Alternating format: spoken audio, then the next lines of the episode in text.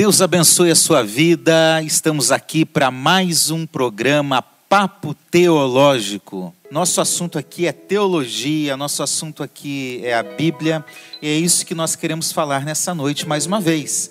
O tema de hoje é muito importante. O tema é racismo. O que a teologia e a Bíblia têm a ver com isso? Nós vamos iniciar agora orando. Daqui a pouco eu vou apresentar os nossos participantes. Nós vamos iniciar orando. Amém. Querido Deus, muito obrigado, Senhor, por mais um dia de vida, mais um dia de alegria, de paz no coração. E agora que vamos, ó Deus, compartilhar a tua palavra, vamos exaltar o teu nome, que a tua bênção esteja no nosso meio, Senhor. Dá-nos a sabedoria divina e a tua proteção. Nós te pedimos a bênção sobre todos os ouvintes e sobre todos os participantes, em nome de Jesus. Amém. Nós estamos aqui mais uma vez, pastor Ayrton, pastor da nossa igreja em Nova Iguaçu, pastor Patrick, pastor, junto com pastor Paulo Brito e pastora Claudete, outros pastores aqui na igreja da Tijuca, pastor Marcelo Bonfim, nós combinamos hoje, eu liguei para ele e falei, ó, vai com aquela camisa, é, então nós combinamos, pastor Marcelo Bonfim da nossa igreja de Copacabana, daqui a pouco eles vão dar um oi, muito obrigado a todos vocês, e também de forma especial, meus irmãos, nós teremos hoje a participação de duas pessoas, duas irmãs nossas, para tratar desse tema agora no início. No dia 25 de maio, um irmão nosso, um irmão na fé, um evangelista, alguém que fazia uma grande diferença na cidade onde vivia, ele foi morto numa situação de violência policial nos Estados Unidos. E esse fato gerou reação no mundo todo, inclusive no Brasil, em relação ao preconceito racial. Então, por isso, nosso tema hoje é exatamente esse: racismo. O que a Bíblia fala sobre isso? O que a teologia, porque nós estamos aqui num papo teológico, o que a teologia pode falar sobre isso? Então, eu quero é, lembrar a você que esse é um programa de teologia. Nós não vamos discutir aqui questões ideológicas, não vamos tratar militância nem de um lado nem de um outro, nenhuma tendência política, nem de esquerda, nem de direita, nem de centro.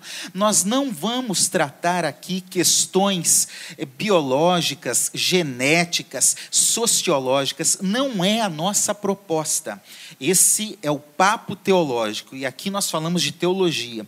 Por isso, sem qualquer é, ideal, é, fora das Escrituras, nós não vamos discorrer sobre qualquer outro tema, nós vamos falar da Bíblia e da teologia.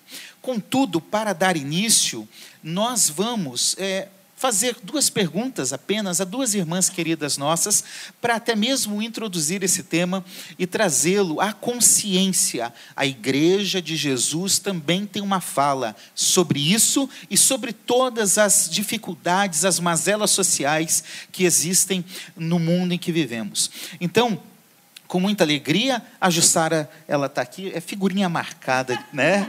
É, a Jussara é tá mais, mais que a gente aqui. Mais que a gente, mais que o pastor Paulo, mais do que você, mais que todo, todo mundo. mundo. A Jussara está em todas. Então, Jussara, Deus te abençoe. Amém, Obrigado pastor. por, além de abrilhantar o nosso programa cantando, louvando ao Senhor, com sua voz, com seu dom, também participar desse momento. Né? E a irmã Luciana, que eu já apresento ali, a Jussara você já conhece. Né? Então, Jussara, é, a pergunta que eu tenho a lhe fazer é a seguinte: você já enfrentou alguma situação de preconceito racial? Bem, primeiro eu quero dizer que eu sou casada com um homem branco, né? Que é o Márcio Queregato. E meu, meu casamento é normal, tá, gente? É normal, igual um casamento qualquer.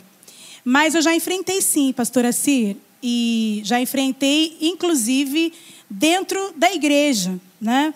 E é triste a gente falar disso, né? Eu me lembro que eu participava do grupo Cad Singers há alguns anos atrás e nós fomos fazer uma turnê no Sul, né? O Sul a gente sabe, né?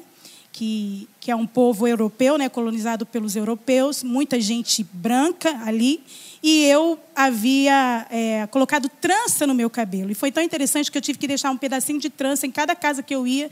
Eles ficavam assim impressionados, né? Porque nunca tinham visto aquilo. Mas, enfim.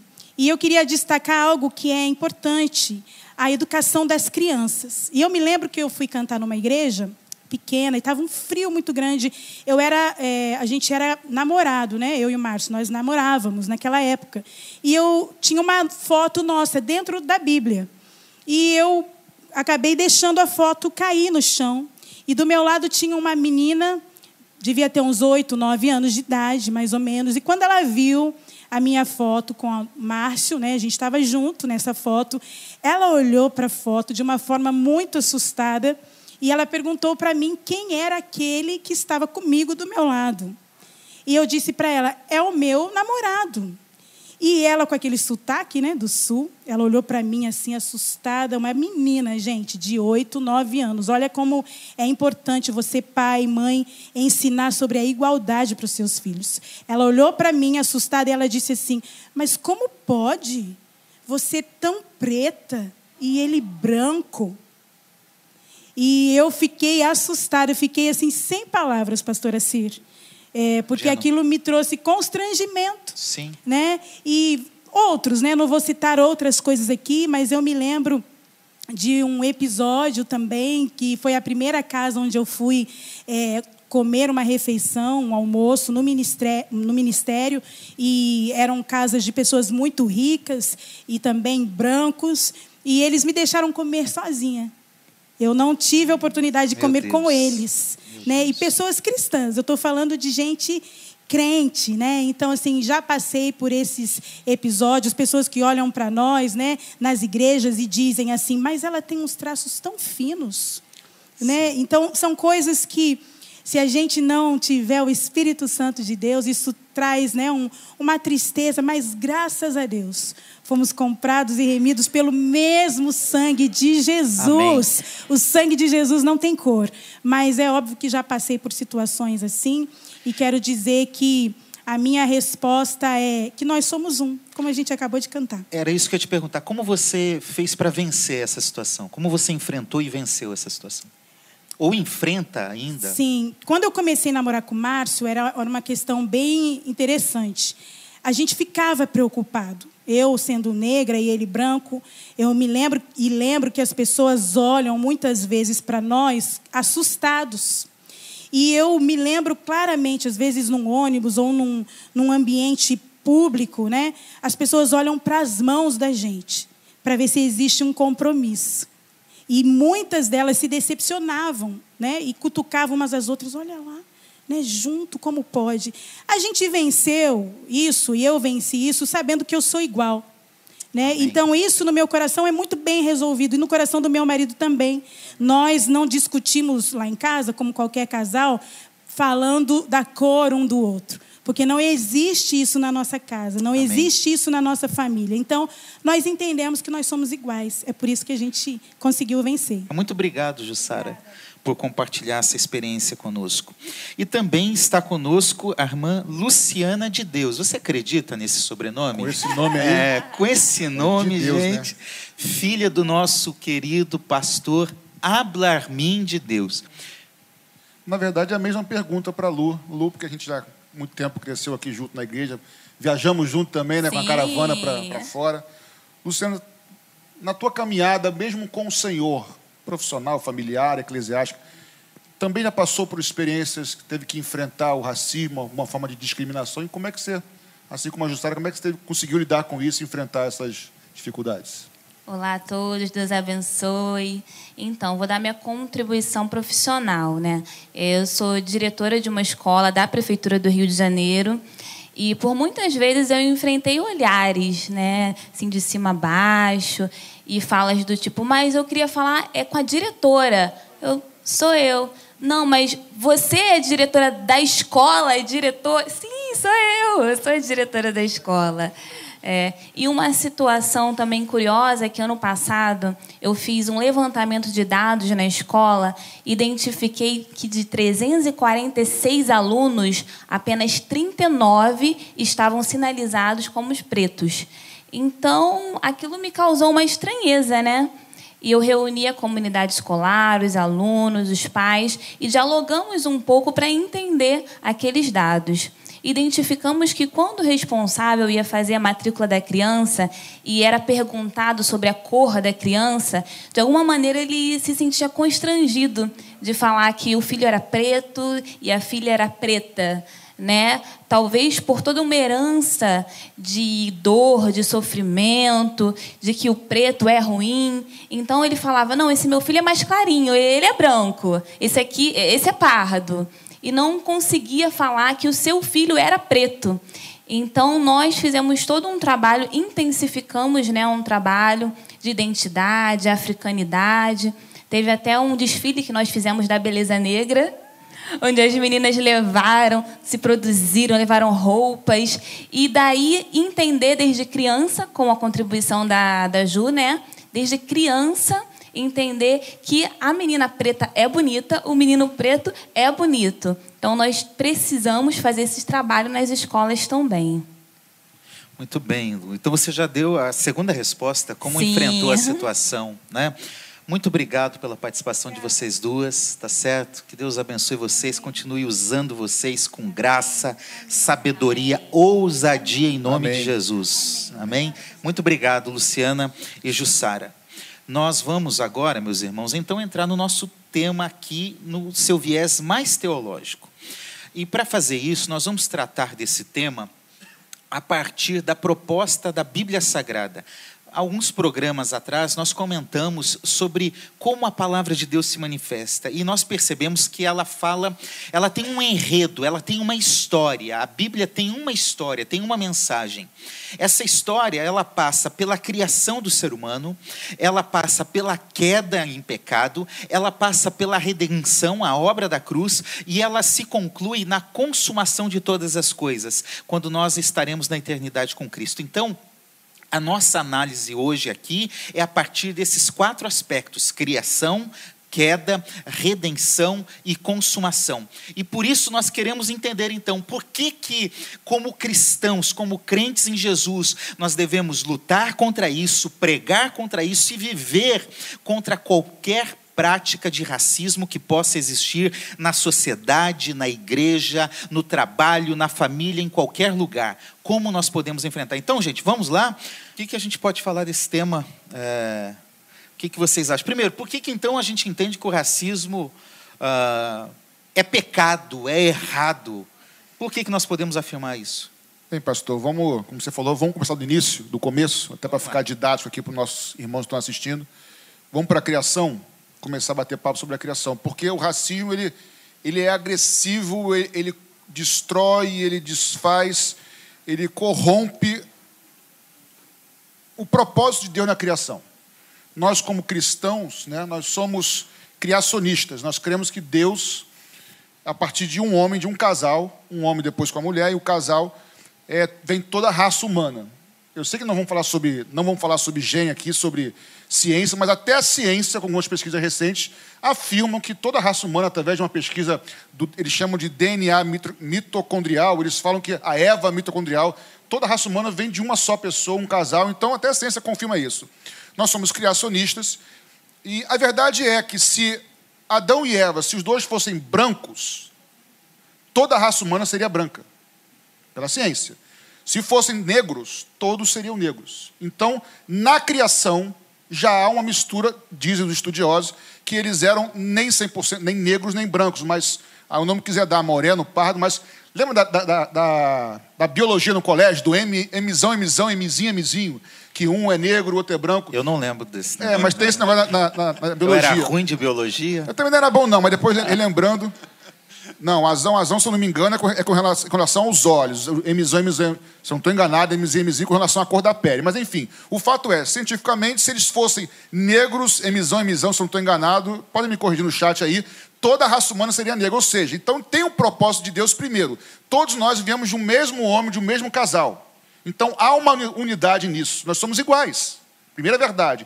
E segunda verdade, se existe uma diferença, uma pluralidade nessa igualdade, é porque também houve vontade de Deus. Diferença não é superioridade e inferioridade, e sim pluralidade. E há uma riqueza nisso. Uma riqueza. Então, assim, nós viemos da mesma origem. Então, assim, foi o propósito de Deus e isso é belo, né? É verdade. Essa unidade ancestral a gente usar esse termo, ela, ela está registrada nas Escrituras, não está? Está em Atos 17. Atos 17, Isso, 26. isso. Vamos ler esse texto, eu acho que vale a pena, porque ele é muito significativo para fundamentar essa nossa fala. De um só fez toda a raça humana para habitar sobre toda a face da terra. Então, o texto está dizendo que Deus, de um homem só, né, de uma pessoa só, fez toda a raça humana Nossa para origem é a habitar. mesma. Nós somos um só e semelhantes. Exatamente. Pastor Marcelo, o que que o senhor acha disso? É, eu acho que o racismo é um grande pecado, porque é, é consequência da queda também, né? E, e o racismo é engraçado, desde que, mesmo na, na Bíblia, a gente vai encontrar exemplos de racismo. E o racismo foi uma das, um dos grandes entraves para a difusão do evangelho. A gente vai ver no Novo Testamento, os judeus não se davam com os gentios.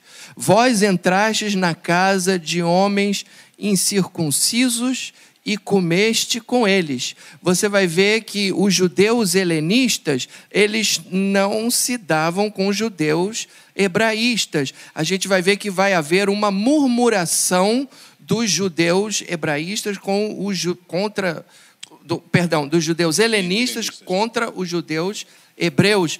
Quer dizer, os judeus não se davam com os samaritanos. Como tu, sendo judeu, falas comigo que sou uma mulher samaritana? Quer dizer, então a gente vai ver que desde o começo isso é um grande entrave até mesmo para a difusão do evangelho. E isso é pecado. A gente vai ver o ministério de Jesus é um ministério que que a- acolhia as mais diversas etnias. Mas ainda antes de nós entrarmos ne- nessa, no aspecto da cruz, da, da, da redenção e até mesmo da- do, do pecado propriamente dito, eu acho interessante que quando a gente olha nesse texto aqui, a gente percebe que ele não diz raças no plural, mas ele raça diz humana. raça humana. Isso aí. Uhum. Né? Paulo, quando está falando aqui no registro de Lucas, ele está trazendo do singular. Então, o que a gente entende, pastor Ayrton, é que, biblicamente falando, nós temos a raça humana, correto? Sim. E o que é interessante a gente ver, o pastor Patrick estava falando sobre lá. Se a gente for para o original hebraico, a palavra Adão, Adão, e quando diz que criou a terra, é Adimá. E mais para frente, Esaú, que é Dom, guisado vermelho. Então, É clara- vermelho. É, é vermelho. É. Então, a, a, a palavra do primeiro casal que eles foram formados é uma palavra exatamente que Da terra, né? da terra, Isso. que é avermelhada, Exatamente. ou mulata, essa cor né, marronzada, mais para vermelho. Então, a criação foi feita através de um casal que tinha toda a informação genética. Vamos usar Exatamente. o raciocínio. Se no primeiro casal tinha informação genética para o branco, para o negro, para todo mundo, significa que não há distinção já na criação. Deus já fez a- a- a- a- todos da mesma origem. E eu gosto da passagem bíblica quando Jesus. É outro assunto, é divórcio. E aí, ah, Moisés disse, Moisés não disse. Como é que Jesus responde? Não foi assim desde o Princípio. princípio. Então, quer dizer, Jesus não veio resolver problema de lei só não. Jesus nos levou ao Éden. E no Éden, todos somos iguais. No Éden, é, é, os princípios, Jesus nos resgatou algo muito mais profundo, é do coração. Somos iguais. A criação iguala a todos. Igual a todos. Não há distinção. Não correto? Como eu falei, não há superioridade nem inferioridade. Há uma pluralidade, Pluralidade. que é rico, repito. Isso é rico. Gente, seria muito chato se fosse todo mundo igual. Imagina isso. Se todo mundo gostasse da mesma coisa. Mesma co... Então, assim, é linda essa pluralidade. Não há problema nenhum nisso. E a ciência diz que é uma adaptação do ser humano ao ambiente. Nós estávamos num, num, num museu lá em Boston, onde as minhas filhas moram, que eles mostram o museu de, de Harvard. Eles mostram exatamente, eles provam por A mais B que, por exemplo, a raça negra é uma adaptação natural do ser humano àquele ambiente onde eles vivem. Quer dizer, até isso, a a- Deus criou a natureza de uma tal forma que a natureza é sábia para isso também, né? Muito bem. E, e a gente lembra do relato bíblico, no capítulo 1 de Gênesis, que ele dizia: Deus criou e viu que era muito bom. Então, o que Exatamente. Deus criou é perfeito. Deus criou algo que é perfeito. O ser humano, do jeito que ele é e do jeito que Deus planejou ser, era baseado na perfeição de Deus. E, e, essa perfeição ela é tão significativa que há um outro texto bíblico, ainda lá no relato da criação, que diz que Deus criou o ser humano à sua imagem e semelhança. O que, que nós podemos entender? O que é ser imagem e semelhança de Deus? O que, que isso significa diante desse tema? Só o homem tem raciocínio, só o homem tem consciência moral, só o homem tem imortalidade. Homem como ser humano, né? Como o homem, humano. claro. vamos vamos raça ser humana, bem né? A raça humana. A raça humana. E eu, como é, militante aqui da, da, da, da, da música, da arte, eu vou dizer uma coisa para vocês. Só o homem cria e só o homem tem consciência estética. Eu, por exemplo, eu não sabia que você vinha com essa com essa, um, mas com, essa com essa camisa, mas ficou bonitinho.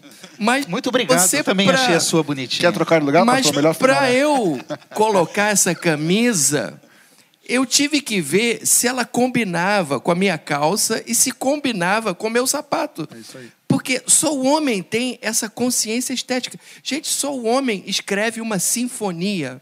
Só o homem cria uma vacina contra uh, o, o, o coronavírus. Só o homem constrói uma ponte. Isso é a imagem de Deus. São características é imagem, próprias, isso exclusivas. Isso é a imagem de Deus. Quando você ouve uma sinfonia de Beethoven, eu vejo ali a imagem de Deus. Eu já evangelizei meus colegas na orquestra falando sobre isso. Que música maravilhosa. Que, como é que pode uma pessoa escrever uma música dessa? Eu, eu falo, isso é a imagem de Deus no coração do homem. Só o homem consegue fazer isso. Então, pastor Assir, quanto à questão da, da imagem de Deus, semelhança de Deus, é, na teologia nós chamamos de que Deus tem atributos, né? São o nome que dá para, enfim, atributos de Deus. E a gente chama de atributos comunicáveis e atributos não comunicáveis, a expressão teológica para isso. O que, que são isso? Por exemplo, a onisciência, a onipresença, a onipotência, são atributos de Deus não comunicáveis, ou seja, que ele não comunicou ao homem, ele não compartilhou, um, um verbo mais nosso que usual, com o ser humano. Outras características, como algumas que o pastor Marcelo já citou e outras, Deus compartilhou com o homem, não compartilhou com o cachorro, com o cavalo, com, com os animais. Sim. Capacidade de criar, de pensar, tomar decisões, não apenas impulso, né? enfim. Então, nós fomos criados à imagem de Deus. Todos os homens que foram criados em Adão, a partir de Adão, são iguais. Não importa se negro ou branco, ou amarelo, mais claro. Temos essas mesmas características, ainda que daqui a pouco a gente vai abrir um pouquinho aqui o debate sobre será que hoje nós somos 100% igual a Adão foi? Isso é um assunto que daqui a pouco a gente fala. Se mas a verdade, entrando, já vai entrando. Porque assim, eu pessoalmente creio, é para debater mesmo, que a Bíblia fala que Adão foi criado à imagem e semelhança de Deus. Aí é matemática pura. A é Deus, B é, é, é Adão. B é igual a A, certo? Foi criado igual a A. O C, o filho de Adão, se fosse gerado antes da queda, C seria igual a B, e B igual a A, logo C é igual a A. Porém, Adão criou teve, é, os seus filhos posteriormente à queda. Eu quero dizer que com isso, que os filhos de Adão eram semelhantes à imagem de Adão, 100% mas já não eram mais de Deus. Nós, creio eu, continuamos é, com muitas coisas, muitas características, muitas qualidades que nos assemelham a Deus. Porém, eu creio que algumas delas, com a entrada do pecado no mundo, daqui a pouco a gente vai entrar nisso, foram nos afastando um pouco dessa imagem e semelhança. Creio que ainda temos muitas. Não somos igual aos animais, mas algumas coisas não temos mais. Por quê? Porque se você olhar para a humanidade e dizer que a imagem de hoje é 100%, a totalidade igual a Adão, igual a Deus, eu não penso não. assim.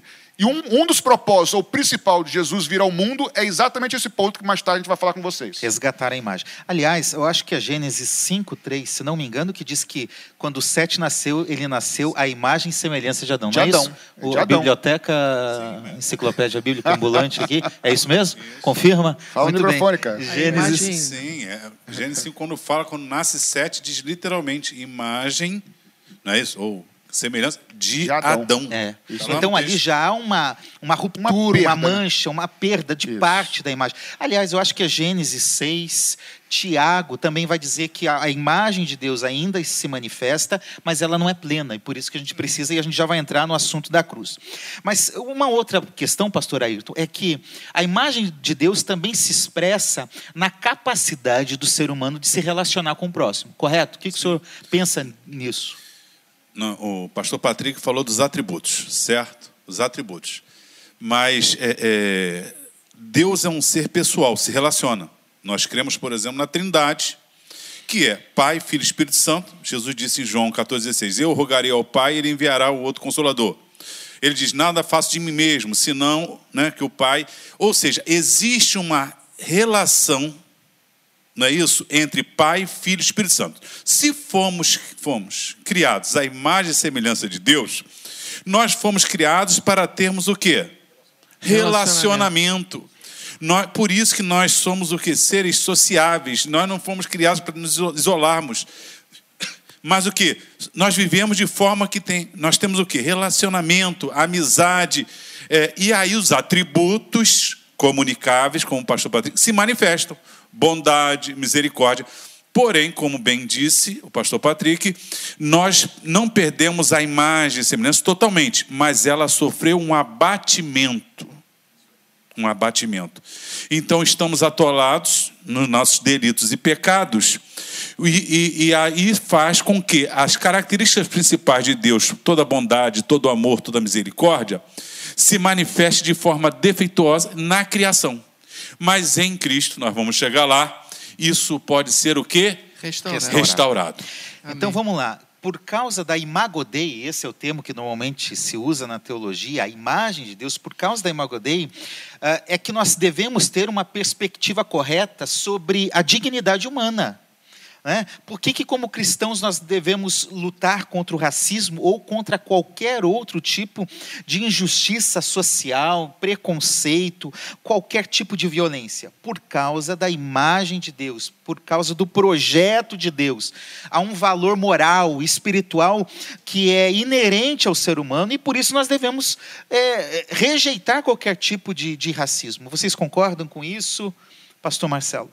Totalmente é, essa atitude de você catalogar uma pessoa não pelo, pelas suas qualidades ou virtudes interiores, mas pela cor da pele ou pela posição social, isso é descrito na Bíblia como acepção de pessoas. Isso está lá em Tiago, acho que é capítulo 2.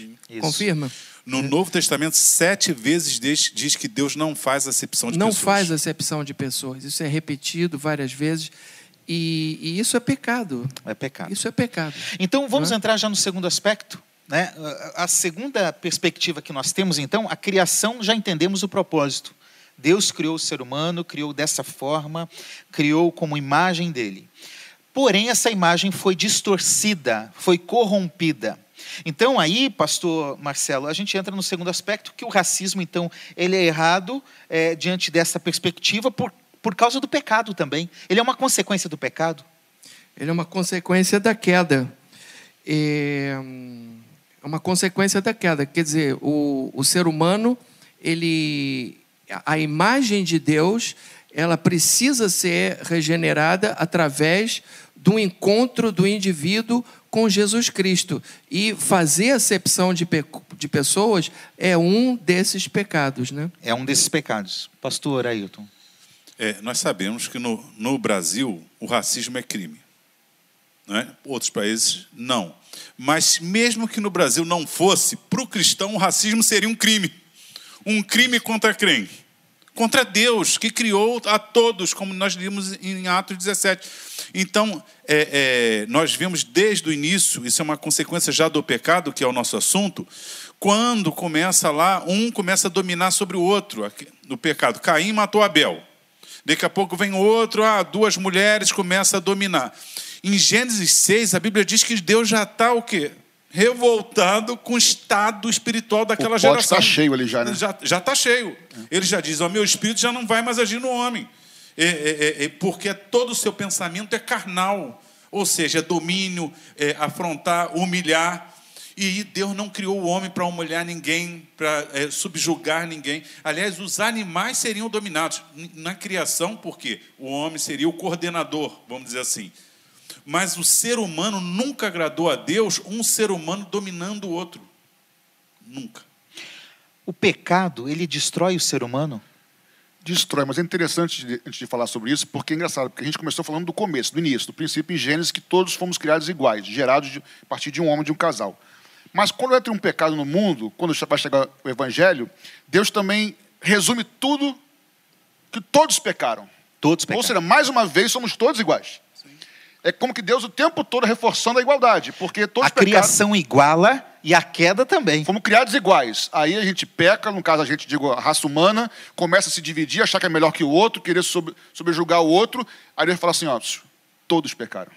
Não há justo. Romanos 3, acho que é de 10, 10 a 12. Diz que assim, não há justo, não há um sequer, não há quem entenda, quem faça o bem, não há um sequer. Ou seja, voltamos a estaca zero, somos todos iguais. Não há se, ah, eu sou melhor. Não tem melhor nem pior. Todos pecaram, destituídos estão da graça, da glória de Deus. Por isso que eu disse que Jesus veio nos restaurar ao Éden. Jesus, como disse o pastor Marcelo, mulher samaritana. Jesus vai na casa dos publicanos e, e, e prostitutas que eram proscritos, né? aquela rejeição. Isso. O evangelho vai mudando que Felipe chega no, indo para um lugar, entra, você está lendo, um etíope. O que, que é um etíope? É negro. Negro. Negro. Ele está lendo, como é que eu vou. Ele explicou, ele ficou pensando: será que Jesus veio também para esse etíope? Ele toma o evangelho, é para você, é para toda raça, é, pra, né? é uma raça só, toda etnia. Você é alvo e ele sai dali feliz da vida, regozijando, porque em Cristo nós fomos, voltamos para o Éden somos todos iguais. Mas você está tá antecipando aqui. Eu o, sei, mas é, do... é a minha vontade. É, falar da cruz é, falar da mexe, cruz, né? né? Falar da cruz mexe. Porque antes de entrar no, no, efe, no, na obra da cruz, é interessante porque o que é pecado a partir desse foco que a gente está trabalhando. A gente está falando que pecado, que racismo é pecado. Então, o pecado, ele afronta Deus, mas ele gera consequência na, na, na, nossa convivência, na sociedade. Então, quando eu olho para a sociedade que nós vivemos, vamos pensar em outras coisas: injustiça social, pobreza, é, violência. Tudo isso é consequência do pecado. Então, pastor Marcelo, a, a quebra dos relacionamentos harmoniosos que era para existir por causa da criação, ela também sofre com isso, ou seja, dificuldades de relacionamento, de, de lidar com o próximo, de conviver com o próximo, também é pecado, é fruto do pecado? Claro, porque o pecado, ele quebra o seu relacionamento, em primeiro lugar, com Deus, e quebra também o seu relacionamento com o próximo. Sim. E o nosso manual maior, que é a Bíblia Sagrada, é, é justamente é o livro que nos dá diretrizes para a gente, primeiro, é, restaurar esse relacionamento com Deus e depois com o nosso próximo.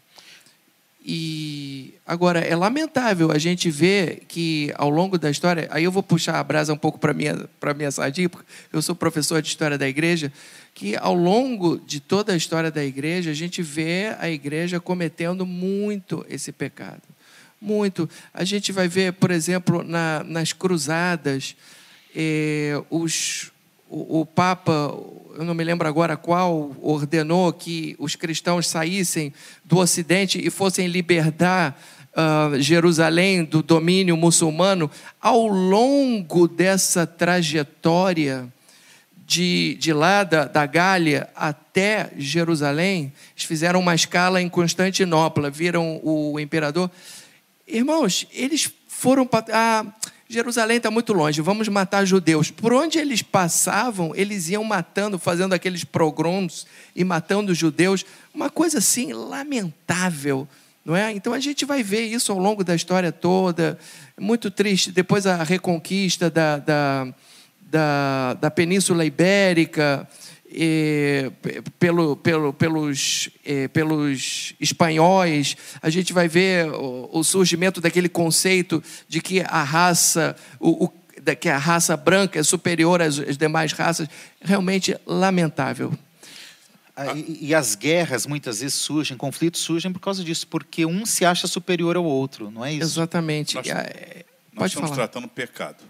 A, a, definição mais simples de pecado que nós conhecemos, né, é errar o alvo. Aliás, a palavra hebraica, ratá, né, para é, é, significa isso mesmo. Era um indivíduo que errava o alvo. Então, o que é pecado? Quando a gente erra o alvo para que fomos criados. Se fomos criados sem distinção, quando eu faço distinção, eu estou pecando. Não importa se eu tenho o rótulo de cristão, se eu não tenho, historicamente, como o senhor está dizendo. Aliás, eu tenho um pensamento, né, que quem matou historicamente em nome de Jesus nunca conheceu Jesus. Nunca conheceu Jesus. Nunca. O indivíduo que usou, porque quem matou foi contrariando Jesus. Jesus mandou: abençoe quem te persegue. Não é isso? ame teu inimigo. A proposta de Jesus, é por isso que eu digo, volta. A gente tem ensinamento. Jesus nos levou quando tinha ainda pureza, quando não haveria esse domínio, né? Essa, o Jesus quer fazer uma obra e quem encontrou com Jesus deve deixar essa obra por completo acontecer, de mudar tudo que aquilo foi entrando na nossa vida de entranhas do pecado, porque o pecado não atinge só a gente, a sociedade, e nós estamos numa sociedade, mas Jesus tem tanto poder que ele consegue limpar a gente das, das mazelas do pecado. O pecado, ele, ele, você falou algo interessante aí. Ele é individual, né? é o Sim. ser humano que peca, mas ele tem uma uma consequência Perfeito. estrutural na sociedade. É, é isso? isso? A gente exatamente. pode afirmar isso? E, e, o racismo é um, um, um, fato estrutural, social, que é pecado estrutural. Sim. É, eu e o pastor assim estamos também conversando que Vamos lá, voltando no Gênesis, somos todos iguais, criados a partir de um homem só, todos iguais.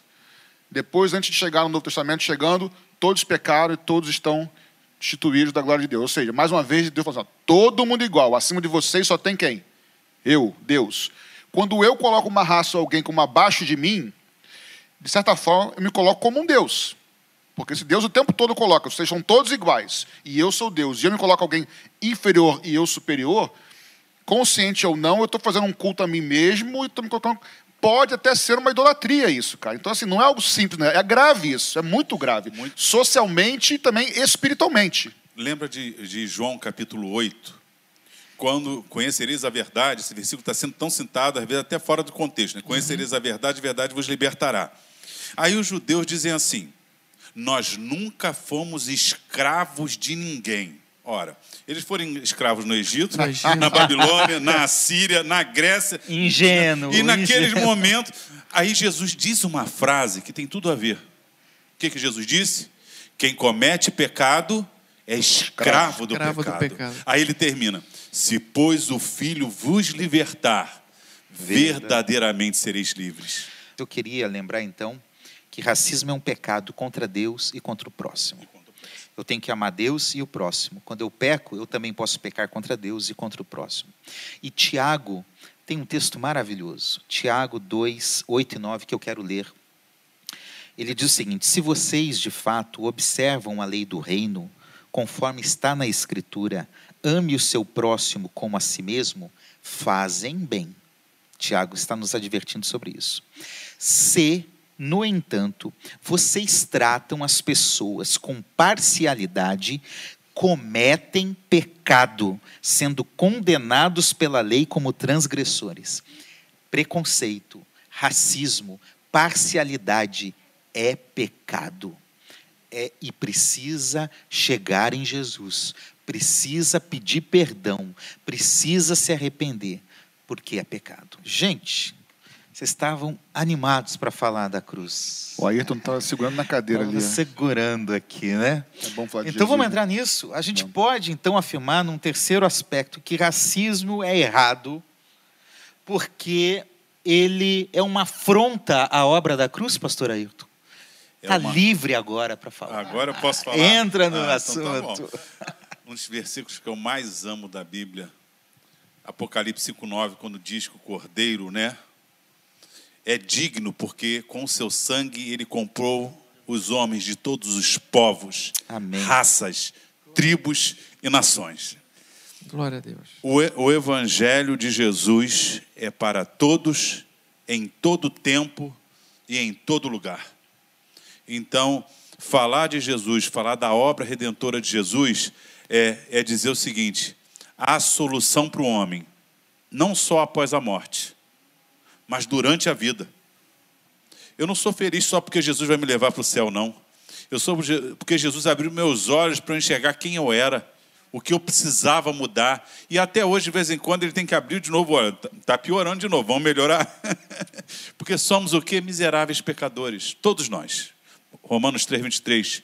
Todos pecaram e carecem da glória de Deus. O texto bíblico nunca diz, ó, amou uns, amou de tal etnia, de tal lugar, de tal tempo. Não, né, pastor Marcelo? É amou o mundo. Eu, eu gosto muito de uma passagem que se encontra aqui em Colossenses 3, em que o apóstolo Paulo ele diz assim: Vos revestistes do novo homem.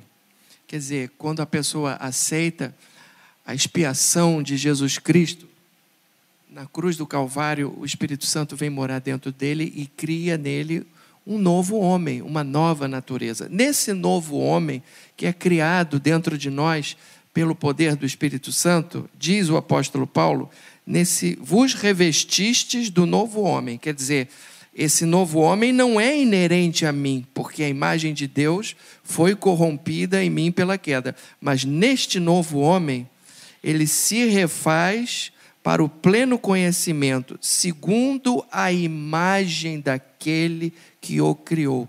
Quer dizer, então, a imagem de Deus, conforme disse o pastor Muito Patrick, bom. a imagem de Deus, ela é refeita nesse novo homem que é criado, recriado dentro de nós, quando o Espírito Santo vem morar em nós. Agora, olha o que lindo que diz aqui no versículo 11. Como consequência Como de tudo consequência isso. consequência de tudo isso no qual, quer dizer, nesse novo homem, não pode haver nem grego, nem judeu, nem circuncisão, nem incircuncisão, nem bárbaro, nem cita, nem escravo, nem livre, porque Cristo tudo Aleluia. em todos. E eu Aleluia. gosto de comparar esse versículo com aquele outro que diz assim: que vos foi dado beber de um só espírito, o mesmo espírito que me encheu no dia que eu aceitei a Cristo como meu, meu Senhor e Salvador, é o mesmo Espírito que está sobre Graças você, sobre você, sobre você e sobre você que está nos escutando. Agora, quero fazer uma consideração histórica também, que eu gosto Por de Por favor, o senhor é um especialista em história. Não sou especialista, mas eu, eu quero fazer uma consideração que é a seguinte, que o judeu, ele ele, ele não gostava do grego, ele, ele discriminava o grego. O grego discriminava o judeu. O grego, por sua vez, discriminava o bárbaro. o grego discriminava o bárbaro, porque o bárbaro não, não era não era douto na filosofia grega, não, não sabia falar a língua grega. O bárbaro, por sua vez, discriminava o cita, que eu já tive estudando, era o mais bárbaro de todos os povos bárbaros. E o cita, por sua vez, discriminava o escravo, que era um pária na sociedade e que não tinha parte em nada. Quer dizer, esse versículo aqui, ele vem dizer o seguinte: que nós somos todos iguais em Jesus Cristo, de, de forma que é, gente, racismo é um anacronismo, é uma coisa. É uma afronta. É uma afronta. É. é. Eu gosto muito de 1 João 2,2 também. Né? Quando está falando que Deus amou o mundo, ele está se referindo às pessoas do mundo. Essa é a verdade. Né? E, e João diz o seguinte lá em 1 João 2,2: é, E ele, Cristo, é a propiciação pelos nossos pecados, e não somente pelos nossos próprios mas também pelos do mundo inteiro. Ou seja, a cruz, a, o efeito da cruz é para todos. Correto, pastor Amém. Marcelo? Amém. Pastor ah, Patrick. Ah, corretíssimo. É, se a gente, porque assim, a gente acha, como o pastor Ayrton bem falou, a gente acha não, mas a gente ouve assim que o evangelho é para você ser salvo do, peca, é, do, do inferno, do diabo e ir para o céu. Isso faz parte da salvação e é importantíssimo, lógico. Mas no nosso contexto aqui do bate-papo hoje, vamos recapitular. Na criação, fomos, éramos todos iguais. Por causa do pecado, perdemos parte, né, algumas coisas da, da nossa imagem e semelhança de Deus. Por causa do pecado, houve divisões, rachas, brigas, contendas, essa questão de, do preconceito, do racismo. Em Cristo, antes chegando o Evangelho, ele diz assim: todos pecaram, ou seja, todos estão no mesmo lugar de novo, vocês são o mesmo. E aí, quando vem Cristo, o texto que o pastor Marcelo leu muito lindo, né, de Colossenses, é, se eu fosse colocar, pastor Marcelo, o cristianismo analisado de um aspecto mais sociológico, até antropológico, eu diria, eu diria o seguinte: é, ser cristão, até vocês podem depois opinar, opinar sobre isso, tá? Opinar. Ser cristão é nós reaprendermos a ser humano para o qual nós fomos criados para ser. Vou repetir isso. Porque nós desaprendemos a ser humano. A ser humano para o qual Deus nos criou. Isso. Porque isso não é ser ser humano. Isso. Então, o cristianismo Perfeito. prático, quando, quando, eu, quando eu imito a Cristo, porque se em um, no primeiro Adão, Paulo vai dizer, todos pecaram, no segundo Adão, Cristo vencendo a morte lá até o fim, nós somos vivificados com ele. Para quê? Imitando a Cristo, eu volto a ser um ser, porque Cristo foi um ser humano perfeito. Eu volto a ser, ou, ou, ou pelo menos começo um caminho de volta a ser de novo imagem e semelhança de Deus no máximo que eu puder ser. Ou seja, quanto mais eu me pareço com Cristo, como Cristo é a imagem do Deus é, invisível, obrigado pela ajuda, eu me pareço mais com Deus. Ou seja, o cristianismo na prática não é só levantar as mãos no templo. Não é só orar, e faz parte de tudo isso, tá? Não é só cantar, mas é eu voltar a aprender a ser humano. E quanto mais, aí a palavra, a frase do nosso pastor Davi Silveira, quanto mais eu me aproximo de Deus, de fato, mais humano, no sentido bom da palavra, eu me torno. Então, o cristianismo, desculpe me estender, em Cristo, na prática, é eu voltar a me parecer cada, vai, cada vez mais com o meu Criador. E aí eu volto a ser o ser humano para o qual eu fui criado para ser. E aí, amar, respeitar, saber quem eu sou, amar a Deus e ao próximo como a mim mesmo, isso se torna natural porque foi para isso que eu fui criado. Nós, na verdade. Nós temos um modelo, chama-se Jesus. Não é apóstolo Paulo, apóstolo Pedro, não é Jeremias, Isaías. Paulo diz assim: sede meus imitadores, como eu sou de Cristo. Então, significa, primeiro, uma alegria.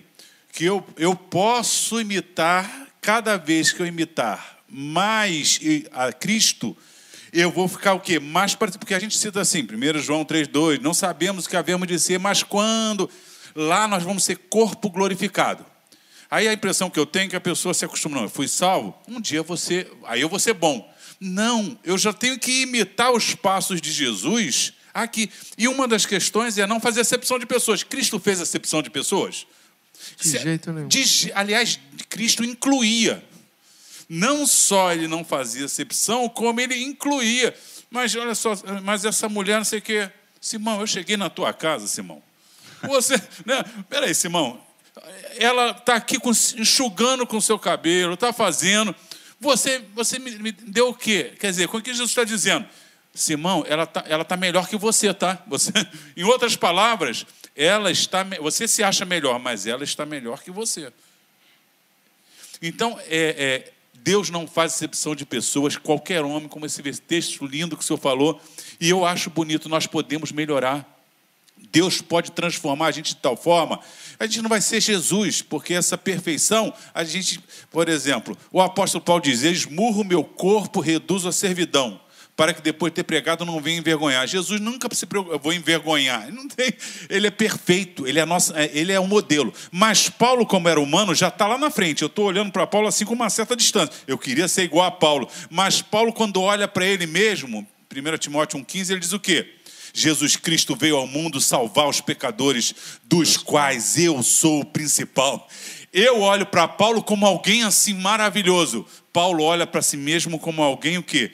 Que Jesus é que é maravilhoso. O que vocês estão vendo de bom aí é consequência de algo maravilhoso. Aquele encontro no caminho de Damasco só não me botou só no céu, não. Aquele encontro no caminho de Damasco mudou a minha história nessa vida. Porque Não é que eu fui para o céu, o céu veio habitar o em mim. O céu veio habitar em mim. Amém. É isso aí. Eu voltei para a criação. E muda os valores, Muda muda, os a valores, vida, muda princípios tudo. mudam Muda os todos. valores. E, e, pastor, eh, você falou algo que eu achei interessante. Quantas vezes? Sete vezes Sim. nós temos isso. Isso. Isso quer dizer que essa era uma mensagem forte naquele tempo, a ponto de vários autores, por exemplo, a gente vê Lucas falando isso em Atos, a gente vê Tiago falando isso, a gente vê Paulo falando isso. Ou seja, essa mensagem de não fazer acepção de pessoas é uma mensagem importante no contexto da igreja primitiva e que deve ser pregada hoje, vivenciada hoje. E deve ser pregada mostrando que nós temos dificuldade dessa mudança. Eu me lembro de Pedro, em Atos 10, quando Pedro vai para. para né, Deus manda, aquela, aquela visão toda lá, e Pedro, quando ele vai à casa de Cornélio, ele está resistente, porque era romano, ele judeu, Vou, vou na, na, casa. Olha, o Pedro já conhecia Jesus, mas às vezes a coisa cultural, a coisa né, na no, nossa vida já está ali tão comum que de vez em quando o Espírito Santo tem que mandar visão, tem que fazer algo sobrenatural para tirar esse ranço. Nós, nós, Deus quer nos levar ao Éden. Deus não fez acepção de pessoas, Deus não faz acepção. Até os judeus que se sentiam naquele período melhor, eles não entenderam o que Deus queria fazer. Deus não quis, eu quero que vocês sejam os meus queridinhos. Não. Deus está dizendo para eles, eu quero que vocês sejam é, raça eleita. O, luz mundo, para as nações. Luz para as nações. O mundo vai ver que existe um Deus que age e esse Deus, através de você, eu vou mostrar. Eles não entenderam. Deus constituiu a igreja. É para o mundo olhar para a igreja e dizer: opa, existe um Deus que não faz exceção de pessoas. Existe um Deus que muda a história. Esse Deus está disponível para todos. Hein, pastor aí, eu estou lendo nesse período Deuteronômio, na minha leitura devocional diária. Eu não lembro agora se é 10 ou 12 que eu li na, nessa semana que passou, mas quando o povo sai do Egito, uh, Deus dá uma ordem: olha, não menosprezem, não ignorem, tratem bem os estrangeiros que estão entre vocês. Isso. Quem são esses estrangeiros? São pessoas que saíram do Egito, dentro de um contexto ali que a gente pode falar africano, ainda que tenha uma discussão aí na academia se naquela época a, a, a, população negra já habitava ali aquele continente, mas a maioria acredita que sim. O que eu vejo é Deus dando uma ordem que envolvia a questão racial, é, questão de, de diferente, de um povo diferente, mas que estaria no meio do povo de Deus e que Deus está falando: cuidem, deem os mesmos direitos, é, alimentem eles, enfim, Deus tinha dado essa ordem também para que o povo de Israel, lá no, na saída, quando o povo estava sendo formado, que cuidassem uns dos outros sem diferença étnica. Concordam? É verdade. Inclusive, quando sai, lá em Êxodo ali, 12, 10, quando eles saem, diz lá que junto com os judeus Deus saiu um misto de gente. E outra coisa bonita, quando a gente pega a genealogia, de, foi à toa que na genealogia de Jesus, lá nas ancestrais está lá, de qual é, fulana, cananeia, fulana, moabita. Moabita. Não é não? Gente... Tamar. Tamar. Não é isso? Quer dizer, prostituta. Gente, prostituta. e aliás, acredita-se que Tamar era de uma região onde, e aliás, alguns até falam que ela era uma pessoa negra.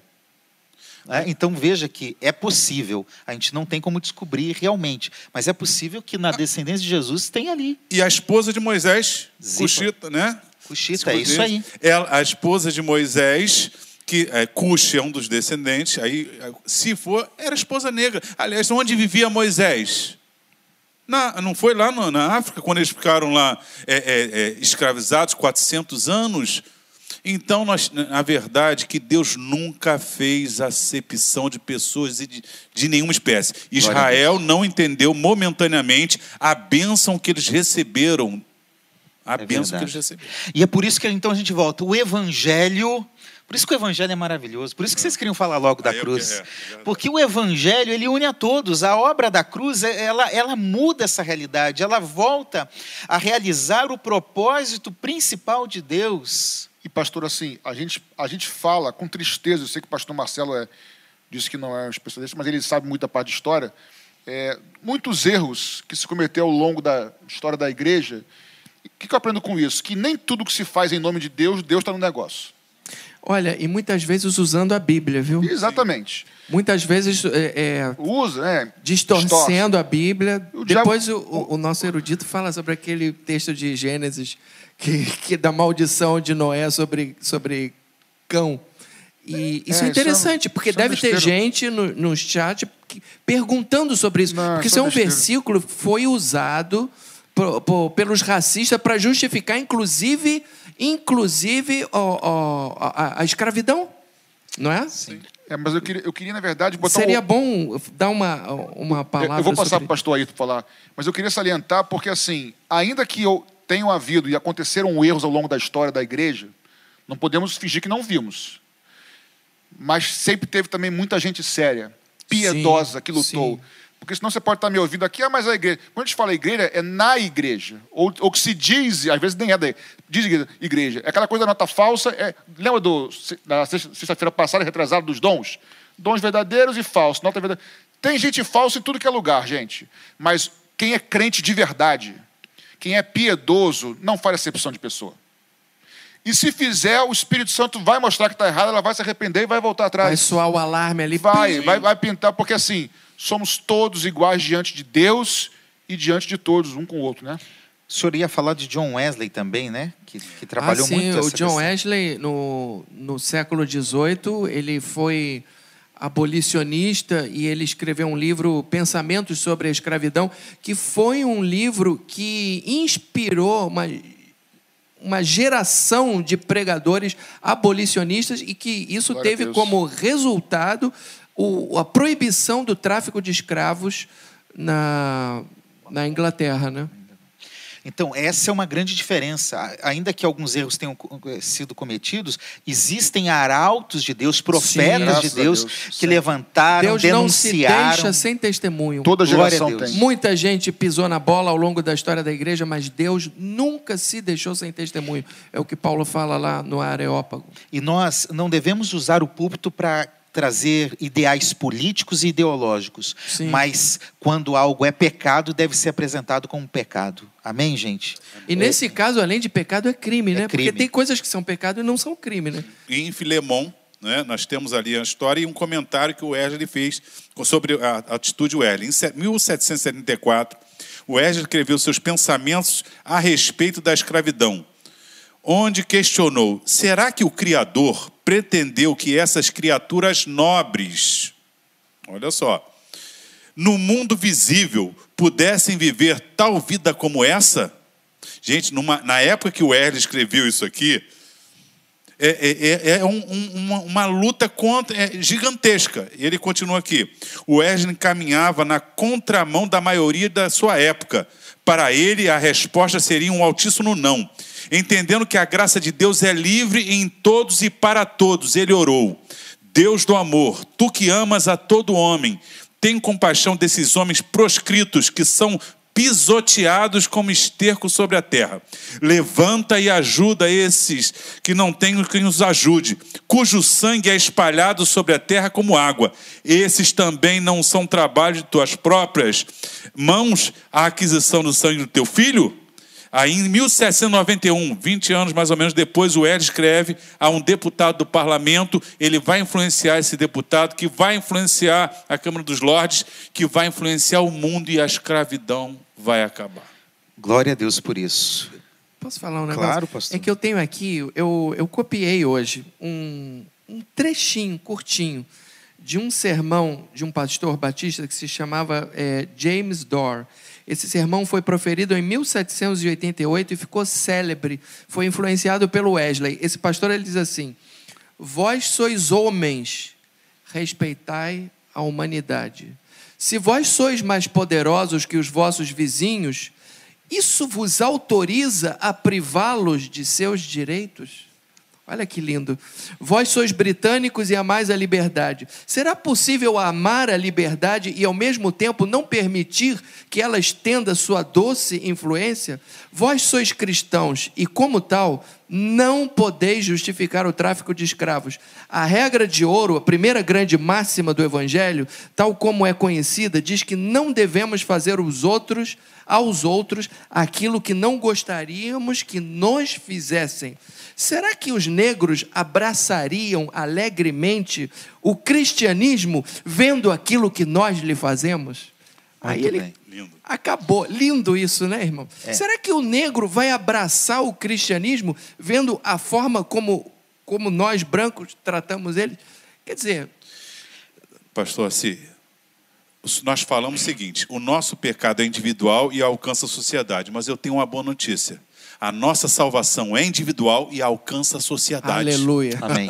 Amém. Isso é lindo. Então você veja, um homem, outro homem, o evangelho vai transformando e daqui a pouco vai transformando família, daqui a pouco uma sociedade é transformada. O pecado Exatamente. mata com a sociedade, mas o evangelho liberta a sociedade. É por isso que a melhor resposta contra o racismo é uma igreja que prega a cruz de Cristo e vive E os vive- valores e vive esses da cruz de valores. Cristo. Amém. Porque também Paulo diz em Gálatas 3:28, não pode haver judeu nem grego, nem escravo nem liberto, nem homem nem mulher, porque todos vocês são um em Cristo Jesus.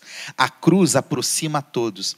E eu gosto muito, tenho uma mensagem que eu prego sobre Simão o Sirineu aquele que ajudou Jesus a carregar a cruz. E o Sirineu, ele era de Cirenaica, onde hoje é a Líbia, na África. Olha que privilégio que a gente tem de mostrar como uma pessoa importante fez parte da história e carregou a cruz com Jesus. A cruz aproxima a todos. E a gente tem que ir para o final. O negócio está tá animado, né? Em quarto e último lugar, ah, nós podemos então afirmar que o racismo também é errado, porque na consumação, no final, não existe distinção de pessoas somente entre os que foram salvos e os que não foram. É isso, a gente entende que o que Deus está chamando, salvando, é um povo único. Isso fica evidente a partir de Pentecostes. Né? Você vê que quando a pregação de Pedro lá, que os 120 estavam reunidos em Atos 2 lá e o Espírito Santo desce, eles pregam. E por ser festa do Pentecoste, viam na- e várias nações, raças estavam lá, eh, línguas, e até o texto diz que eles ouvem falando suas próprias línguas, né? Então ali já vê que a igreja, alguns comparam o Pentecoste com o oposto de Babel, Babel. Babel. onde né, foram e tem todo sentido. Então, na cruz, no evangelho, na cruz verdadeira, no evangelho verdadeiro, é o que estava separado é unido, é junto. Começa o Pentecoste. Então, na igreja tem negro, tem branco, tem amarelo, tem rico, tem pobre, tem idoso, tem criança.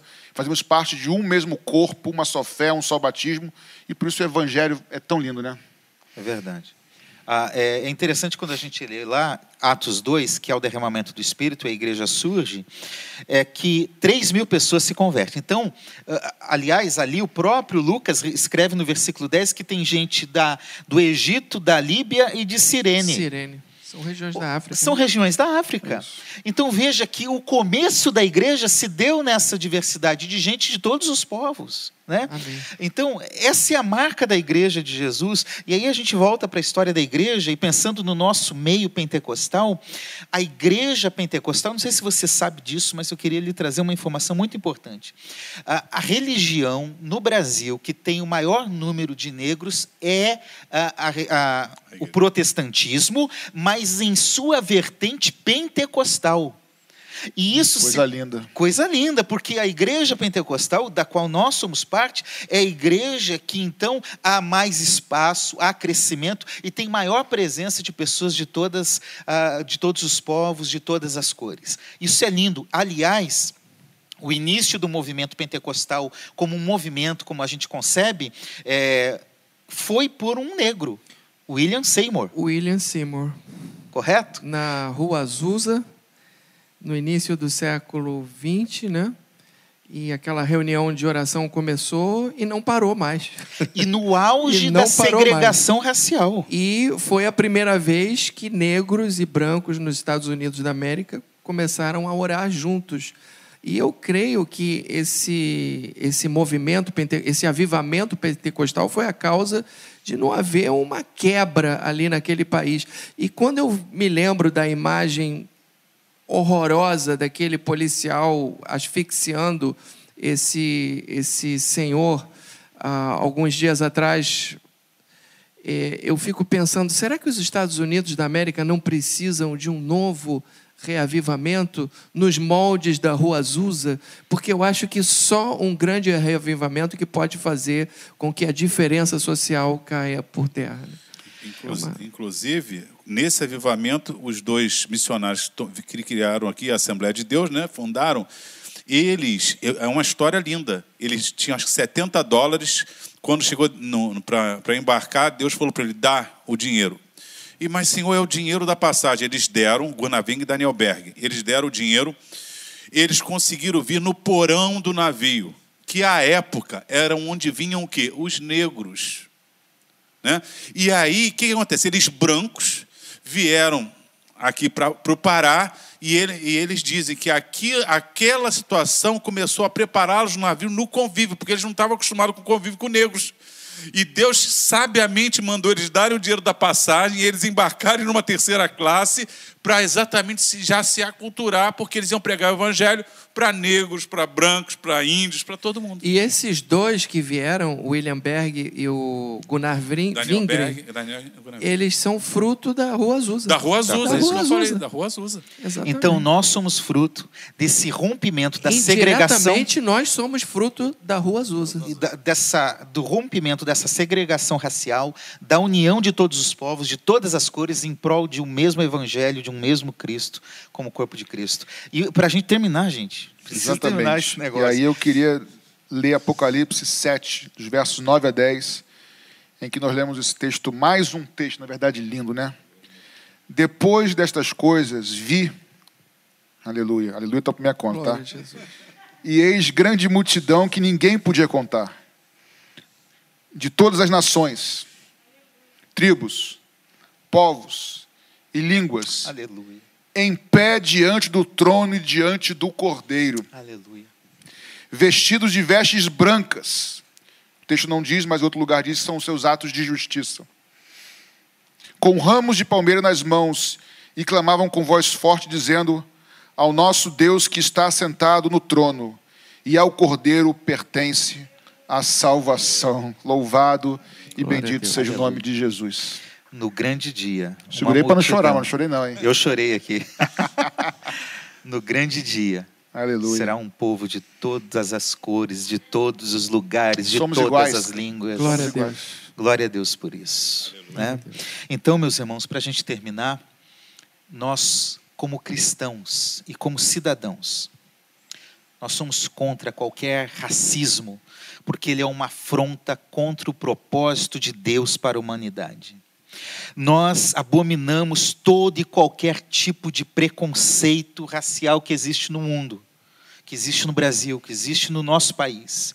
Nós não concordamos também com o caráter ideológico, muitas vezes, que se perde e que aumenta ainda mais as diferenças é, e, e, e, leva ao ódio, afasta ainda mais algum, algumas manifestações violentas que prejudicam ainda mais, que destroem Isso. ainda mais. Somos contra a violência. O contra. cristão não faz nenhum tipo de manifestação violenta. É o cristão aí. não faz nenhuma manifestação violenta. Nunca.